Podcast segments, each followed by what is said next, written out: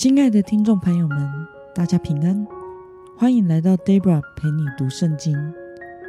今天是二零二二年八月二十二号，星期一。今天的你过得好吗？祝福您一周的开始有个美好的一天。今天我所要分享的是我读经与灵修的心得。我所使用的灵修材料是每日活水。今天我所要分享的主题是勇敢表明自己基督徒的身份。今天的经文在马太福音第二十六章五十七到六十八节。我所使用的圣经版本是和合本修订版。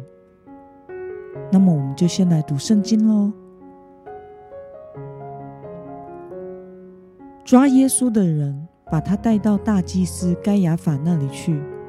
文士和长老已经在那里聚集。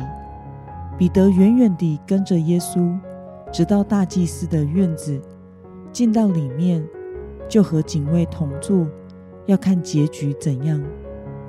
祭司长和全议会寻找假见证控告耶稣，要处死他。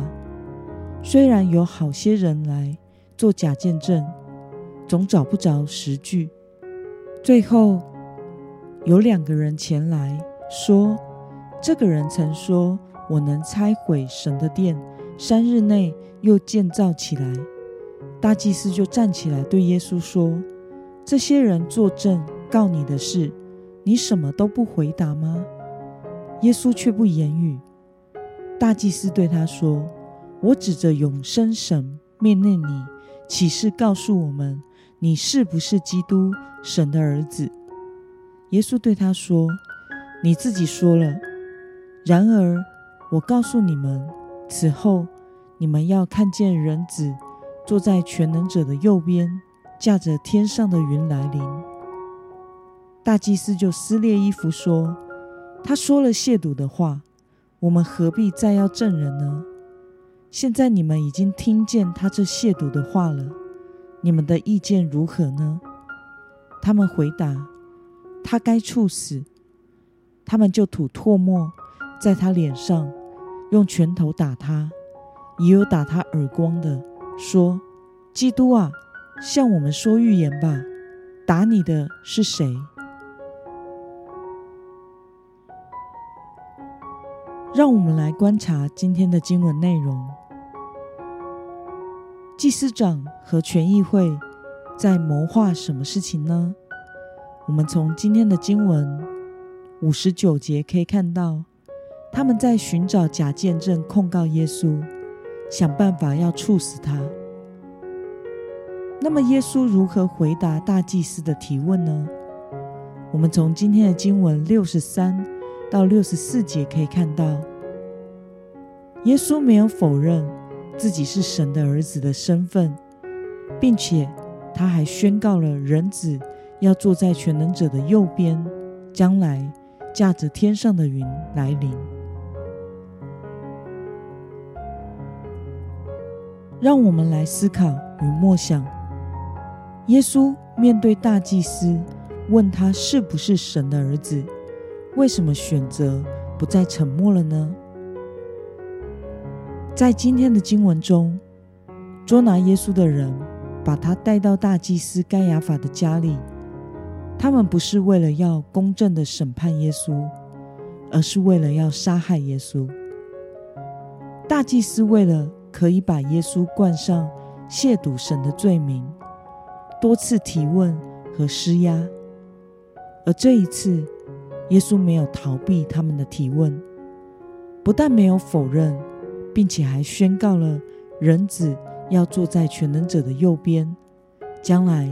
驾着天上的云来临，让祭司长用罪证确凿的亵渎神的罪名来定罪他，并且允许众人羞辱耶稣，用拳脚相向。耶稣之所以没有抵抗，是为了上帝拯救世人的救赎计划可以实现。大祭司为了杀害耶稣而用尽了一切的计谋。但是耶稣为了拯救世人，却默默的走上了十字架的道路。这是他来到世上的任务与使命。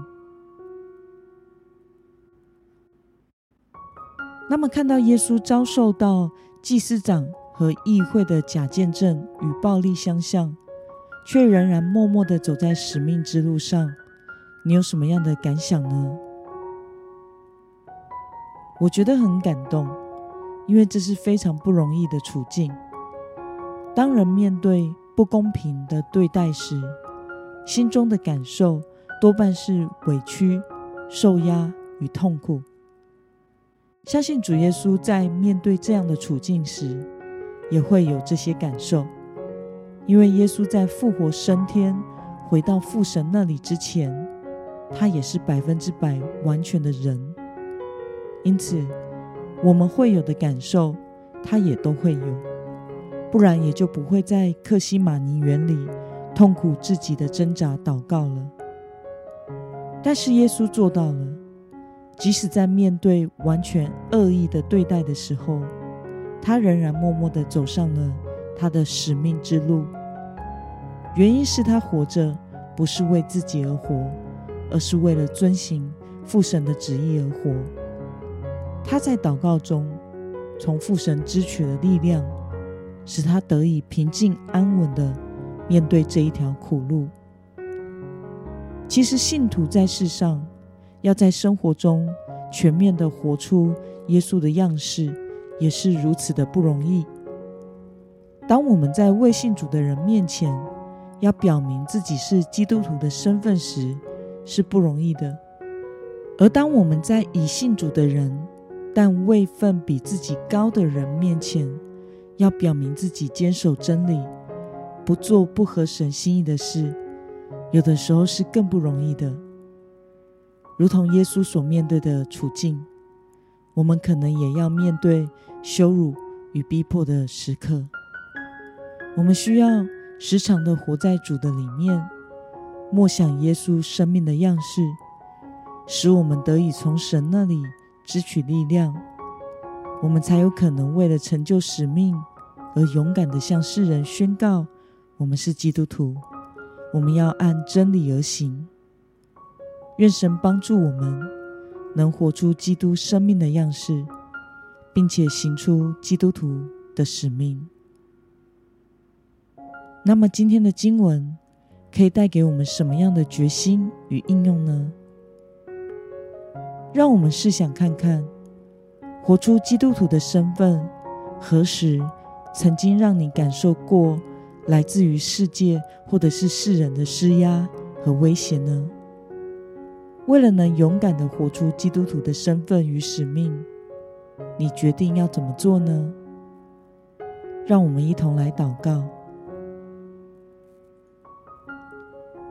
亲爱的天父上帝，感谢你透过今天的经文，使我们看见你在面对人的逼迫、陷害和羞辱时，仍然选择了走上十字架的道路。